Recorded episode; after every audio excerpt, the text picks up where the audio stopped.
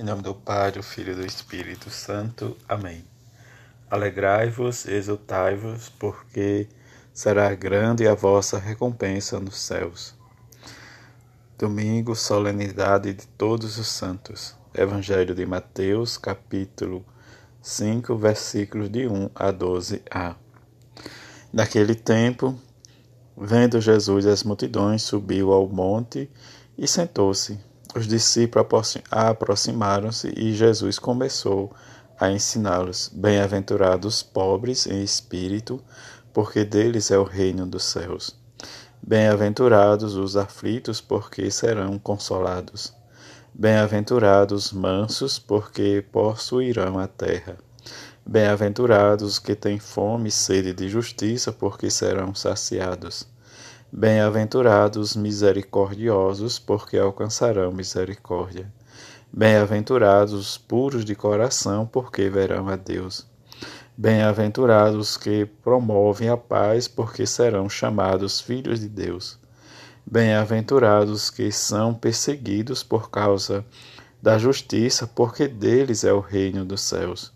Bem-aventurados sois vós quando vos injuriarem, perseguirem e mentindo disserem todo tipo de mal contra vós, por causa de mim. Alegrai-vos e exultai-vos, porque será grande a vossa recompensa nos céus.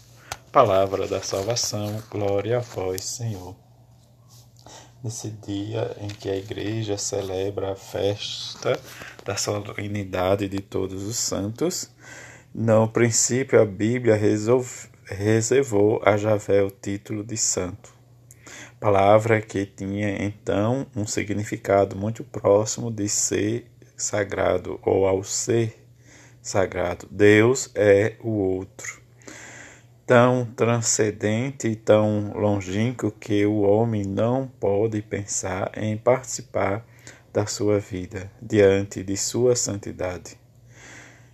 O homem não pode deixar de, ser, de ter respeito e temor numa religião de salvação como a de Israel, Deus devia comunicar sua santidade ao povo, o qual se torna também o outro, manifestando em sua vida cotidiana e, sobretudo, em seu culto, um comportamento diferente do e de outros povos. Mas para efetuar esta santidade, a que Deus o chamava, o povo eleito tinha apenas meios legais e práticas de purificação exterior.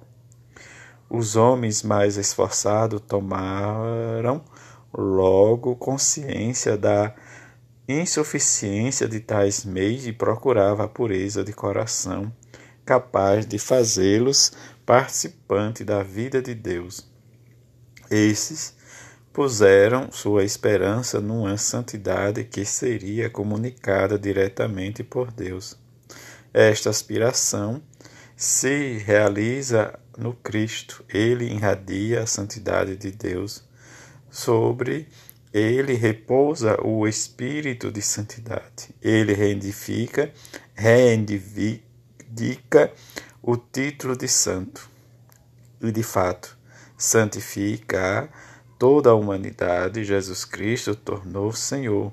Transmite a sua santidade à Igreja por meio dos sacramentos que traz o homem à vida de Deus.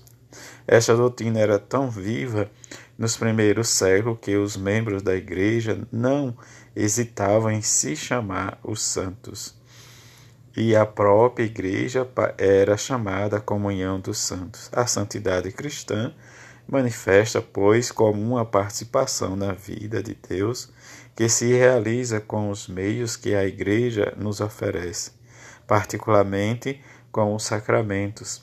A santidade não é fruto do esforço humano que procura alcançar Deus com suas forças, até com heroísmo, ela é dom do amor de Deus e da resposta do homem à iniciativa divina. E que esta solenidade possa levar-nos a uma compreensão do que é a santidade, como nos diz a carta do livro do Apocalipse de São João, né, dos sete selos, que nos lembra os sete sacramentos, sobre né, diz esses sete selos que é aberto pelo Cordeiro imolado.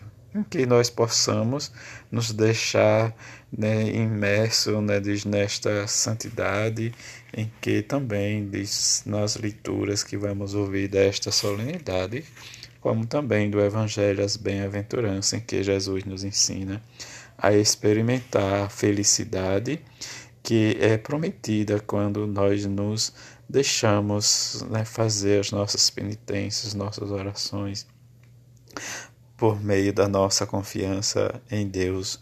E nesta confiança nos traz Jesus presente, que é oferecido, diz para que nós possamos também ouvir, né, diz, sermos chamados bem-aventurados. E que estas bem-aventuranças em que Jesus nos leva a escutar hoje, nós possamos também experimentar. E nesta experiência podemos também colocar as pessoas que é perseguida por, por causa do Evangelho de Jesus, por anunciar a palavra, por se esforçar e buscar viver a sua santidade, por mais que às vezes nós olhamos e julgamos e que eles possam também, essas pessoas que perseguem a igreja, que possam alcançar a misericórdia de Deus, ter esta consciência da misericórdia e que possam ser levados né, diante disso, né, deste amor misericordioso, como o próprio Jesus nos diz. Diz diante mesmo que nós somos injuriados, perseguidos, mas nós possamos ser fortes para recebermos o reino do céu, que é a nossa recompensa, a vida eterna. Que é a bem-aventurada Virgem Maria e São José nos ajude cada vez mais a experimentar este amor e as bem-aventuranças do Evangelho de nosso Senhor Jesus Cristo para termos a certeza de encontrarmos na vida eterna ou na nova Jerusalém celeste. Que a bem-aventurada Virgem Maria e São José nos ajude cada vez mais a sermos fortes e firmes na nossa fé. Assim seja. Amém.